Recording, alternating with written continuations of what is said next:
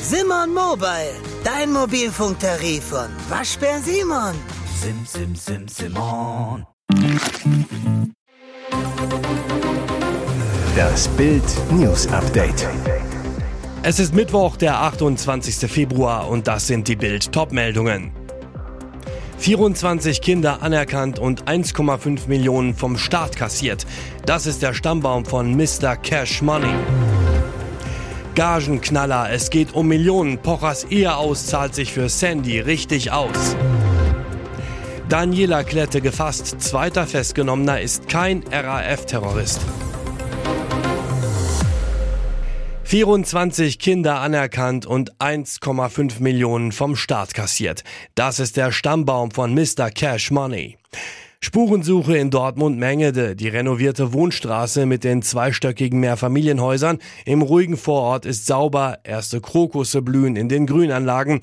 Hier wohnt Jonathan A. alias Mr. Cash Money im ersten Obergeschoss von Haus Nummer 7.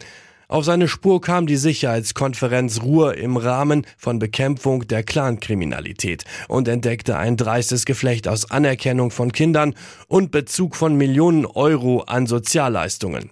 Andreas Kepke, erster Polizeihauptkommissar. Der in dem Komplex benannte Nigerianer hat 24 Kinder anerkannt, doch nicht nur für die bekommt er als angeblich mittelloser Kindergeld und andere Sozialleistungen. Über die sogenannten Ankerkinder werden auch deren Mütter alimentiert, deren weitere Kinder und wiederum weitere Väter. Die haben wiederum mit anderen Frauen auch Kinder. Keiner hat die deutsche Staatsbürgerschaft, aber alle haben durch die Anerkennung des Kindes durch den deutschen Vater Anspruch auf staatliche Leistungen. Bei so einer Art Stammbaum kam die Ermittler der SIKU auf 94 Personen, die durch die 24 anerkannten Kinder Sozialleistungen bekommen. Stolze 1,5 Millionen Euro im Jahr. Alles zu Mr. Cash Money gibt's auf Bild.de. Gagenknaller, es geht um Millionen. Pochers Ehe aus zahlt sich für Sandy richtig aus. Bei einer Trennung gibt es meistens nur Verlierer, anders bei den Pochers. Das Eheaus von Oliver und Amira zahlt sich ausgerechnet für seine Ex Sandy aus. Der erfolgreiche Podimo-Podcast Die Pochers war nach der Trennung im Oktober 2023 Geschichte. Grund war damals für den Comedian ein Vertrauensverlust. Doch Oliver Pocher fand sehr schnell einen Ersatz, seine Ex-Frau Sandy Meyer-Wölden.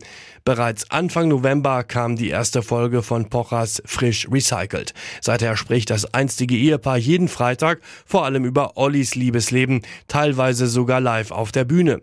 Jetzt erfährt Bild exklusiv, beide haben ihren Podcast-Vertrag mit Podimo um zwei weitere Jahre verlängert. Für knapp über 100 Folgen kassieren sie zusammen zwei Millionen Euro. Besonders für Sandy ist das ein Geldsegen. Sie lebt in Miami und kümmert sich liebevoll um ihre fünf Kinder, davon drei von Olli. Der Podcast mit ihrem Ex läuft so gut, dass beide ihn bald erweitern wollen. Wie Bild exklusiv berichtete, soll die gemeinsame Tochter Naila darin sprechen. Der Comedian zu Bild, wir wollen das mal ausprobieren. Daniela Klette gefasst. Zweiter Festgenommener ist kein RAF-Terrorist. Nach den zwei Festnahmen im Fall Daniela Klette ist jetzt klar, bei dem zweiten Verdächtigen handelt es sich nicht um einen der beiden gesuchten früheren RAF-Terroristen Burkhard Garweg oder Ernst Volker Staub. Das gaben die Ermittlungsbehörden am Morgen bekannt. Zweifelsfrei handelt es sich nicht um einen der beiden noch flüchtigen Straftäter, heißt es in der Mitteilung des Landeskriminalamtes Niedersachsen. Der Mann war Anfang der Woche, wie klärte im Berliner Bezirk Friedrichshain-Kreuzberg festgenommen worden. Der Mann wurde aus den polizeilichen Maßnahmen entlassen. Die Fahndungsmaßnahmen nach den beiden noch flüchtigen Straftätern dauerten an. Ob es sich bei dem Festgenommenen um den mutmaßlichen Lebensgefährten Klettes oder vielleicht um einen Unterstützer handeln könnte, wurde nicht mitgeteilt. Es wurden keine weiteren Angaben gemacht, man wolle die Persönlichkeitsrechte des Mannes wahren, hieß es. Klette war drei Jahrzehnte verschwunden. Er tötete seine Frau und Tochter. Doppelmörder tot im Wald in Slowenien gefunden. Dieser brutale Doppelmord schockierte ganz Österreich. Die Polizei ist sich sicher, Buchhalter Christian R. hat zuerst seine Frau verprügelt und erwürgt, anschließend tötete er seine minderjährige Tochter. Jetzt wurde auch seine Leiche gefunden. Wie Ö24 berichtet, wurde sie bereits am Samstag in einem Waldstück in Slowenien entdeckt. Der Mann hatte allerdings keine Ausweispapiere dabei. Deshalb konnten ihn die Behörden erst am Dienstag identifizieren.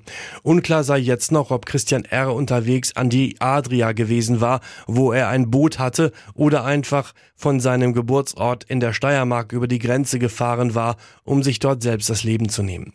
Am Freitag rief eine Frau in Wien die Polizei, weil sie sich Sorgen um Tochter und Enkeltochter machte. Kurz darauf machten die Beamten den schrecklichen Fund, beide waren tot. Unter Verdacht stand sofort der 53-jährige Familienvater. Das Motiv für seine schreckliche Tat nimmt er mit ins Grab. Polizeilich haben wir bei der Familie keine Vorgeschichte, sagte ein Polizeisprecher auf Bildnachfrage. Und jetzt weitere wichtige Meldungen des Tages vom Bild Newsdesk. Einsatz gegen Houthi-Miliz, Terroristenangriff auf deutsche Fregatte im Roten Meer. Die Fregatte Hessen fährt im Roten Meer laut Verteidigungsminister Boris Pistorius den gefährlichsten Einsatz seit Jahrzehnten. Jetzt hat das deutsche Marineschiff einen ersten Angriff der Houthi-Terroristen abgewehrt. Das an der EU-Militärmission Aspides beteiligte Schiff hat nach Informationen der deutschen Presseagentur am Dienstagabend zwei feindliche Flugziele erfolgreich bekämpft. Die Bundeswehr schrieb bei Ex ehemals Twitter, es handelte sich um eine Drohne. Es war der erste scharfe Waffeneinsatz der deutschen Marine in dem am Freitag begonnenen Einsatz. Er gilt als gefährlichste Mission der Marine in der Geschichte der Bundeswehr. Seit Ausbruch des Krieges in Gaza greift die aus dem Jemen agierende Houthi-Miliz vermehrt Handels- und Militärschiffe an. Der Houthi-Terror trifft die Wirtschaft hart. Etliche Reedereien, etwa Hapag-Lloyd, haben angekündigt, das Rote Meer zu umfahren. Resultat große Umwege, längere Lieferzeiten. Eine internationale Mission unter Führung der USA und Großbritannien bekämpft seit Anfang des Jahres den Terror im Roten Meer. Ziel das Abfangen von Drohnen und Raketen der Houthi-Terroristen sowie die Zerstörung von Waffenlagern, Raketensystemen und weiterer militärischer Infrastruktur. Die Hessen ist Teil der EU-Mission Aspides. Mehrere europäische Kriegsschiffe und luftgestützte Frühwarnsysteme wurden zum Schutz der Frachtschiffe ins Rote Meer entsendet. An Bord der Fregatte sind 240 Bundeswehrsoldaten, außerdem zwei Hubschrauber und weitere Einsatzkräfte, unter anderem Ärzte und ein Militärpfarrer. Brisante E-Mails US-Firmen warnen vor Drogenstraßen in Deutschland. Wer in Frankfurt am Main arbeitet und mit dem Zug anreist, muss dadurch. Die Drogenhölle Bahnhofsviertel liegt genau zwischen Hauptbahnhof und Bankenviertel. Internationale Konzerne warnen jetzt ihre Mitarbeiter vor den unhaltbaren Zuständen dort. Die Junkies liegen spritzend auf den Straßen, taumeln wie Zombies hinter Autos hervor, schreien, stürmen im Wahn auf die Passanten zu, an jeder Ecke werden Drogen angeboten, drogenkranke Frauen bieten ihre Körper an, das ist viel zu heftig für die großen Firmen im Frankfurter Bankenviertel. Besonders US-Unternehmen warnen ihre Mitarbeiter, durch die gefährlichen Straßen zu gehen und geben Tipps, wie man sicher vom Hauptbahnhof zum Arbeitsplatz kommt. Besonders neue Mitarbeiter oder firmeninterne Geschäftsreisende bekommen per Mail Hinweise, wie sie das Bahnhofsviertel umgehen können. Bild hat von mehreren Firmen erfahren, dass sie Mitarbeiter mit teils dramatischen Worten davor warnen, bestimmte Straßen auf dem Weg zur Arbeit zu nutzen. Zu gefährlich. Eine US-Firma aus dem Bankensektor schreibt in ihrer Mail an die Mitarbeiter, wie sie sicher zu Fuß zur Firma kommen. Es werden sogar Taxis für kurze Strecken bezahlt, um nicht laufen zu müssen. Auch wird eher zur Fahrt mit der U-Bahn geraten, als zu Fuß zu gehen. Hier ist das Bild News Update. Und das ist heute auch noch hörenswert.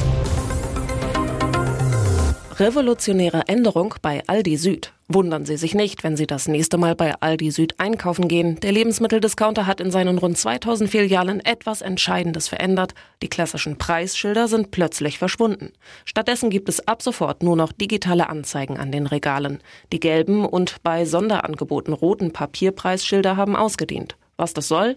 Mit der Neuerung wolle man die Abläufe in den Filialen so einfach und effizient wie möglich machen, teilte der Konzern aus Mülheim an der Ruhr mit. Vor allem für unsere Kolleginnen und Kollegen vor Ort bringen die digitalen Preisschilder eine große Vereinfachung mit sich, sagte Aldi Südgeschäftsführer Ralf Buchzig. Bisher mussten alle Preisschilder in den Filialen zuvor ausgedruckt, ausgeschnitten und für jeden Artikel einzeln ausgetauscht werden. Damit ist jetzt Schluss. Die Daten kommen über WLAN in den Filialen direkt aus der Unternehmensdatenbank. Dazu kommen weitere Infos zu den Produkten, zum Beispiel ob es sich um Bioobst oder ein Sonderangebot handelt. Auch Aldi Nord, Konkurrent Lidl und Netto testen bereits digitale Preisschilder. Gerade für die günstig Supermärkte sind die digitalen Preisschilder von Vorteil. Sie sind zwar in der Anschaffung teurer, dafür können die Konzerne, ähnlich wie bei den Preistafeln der Tankstellen, schnell auf Preisänderungen bei der Konkurrenz reagieren. Was Aldi Süd selbst für die neuen Preisschilder bezahlt, das verrät der Konzern nicht. Krimi um 3 Uhr nachts auf Partymeile. Antänzer klaut Bundesligastar 180.000 Euro Uhr. Spieler verletzt, Kollege jagt den Dieb. Berlin. Mit diesen FC Union Stars sollte sich kein Krimineller anlegen. Ein sogenannter Antänzer, 16 Jahre alt, klaute Unionsstürmer Kevin Volland eine Luxusuhr im Wert von ca. 180.000 Euro vom Handgelenk. Wie Bild erfuhr, handelt es sich um eine Patek Philippe Nautilus in Rosé Gold. Doch der Dieb hat nicht mit Vollands fittem Mannschaftskollegen Jérôme Roussillon gerechnet. Rückblick Berlin Mitte, 17. Februar. Der erste FC Union Berlin gewinnt gegen die TSG Hoffenheim auswärts mit 0 zu 1. Die Unioner und zwei Frauen wollen offenbar den wichtigen Sieg feiern, sind bis in den nächsten Morgen an der Auguststraße Ecke Rosenthaler Straße unterwegs. Gegen drei Uhr fängt ein Unbekannter an, Kevin Volland anzutanzen. Eine gängige Masche von Tätern, um ihre Opfer abzulenken und ihnen Handy, Geldbörse oder Uhr zu stehlen. Dem 16 Jahre alten Kriminellen gelingt es tatsächlich, die Luxusuhr von Vollands Handgelenk abzustreifen. Es kommt zum Handgemenge, der Täter flüchtet. Jérôme Roussillon, der offenbar gerade mit einem Taxi nach Hause fahren wollte, beobachtet die Tat und sprintet dem Kriminellen sofort hinterher. Auch Volland ist voll dabei, doch er stürzt bei der Verfolgung, verletzt sich leicht. Roussillon schafft es schließlich, den Dieb festzuhalten. Doch der 16-Jährige hatte die Uhr auf der Flucht zu Boden geworfen. Sie ist stark beschädigt. Die Polizei trifft ein, nimmt den Dieb fest und ihn mit zur erkennungsdienstlichen Behandlung. Nach Bildinformationen hat der junge Täter mehrere Alias-Personalien. Seine Nationalität ist ungeklärt.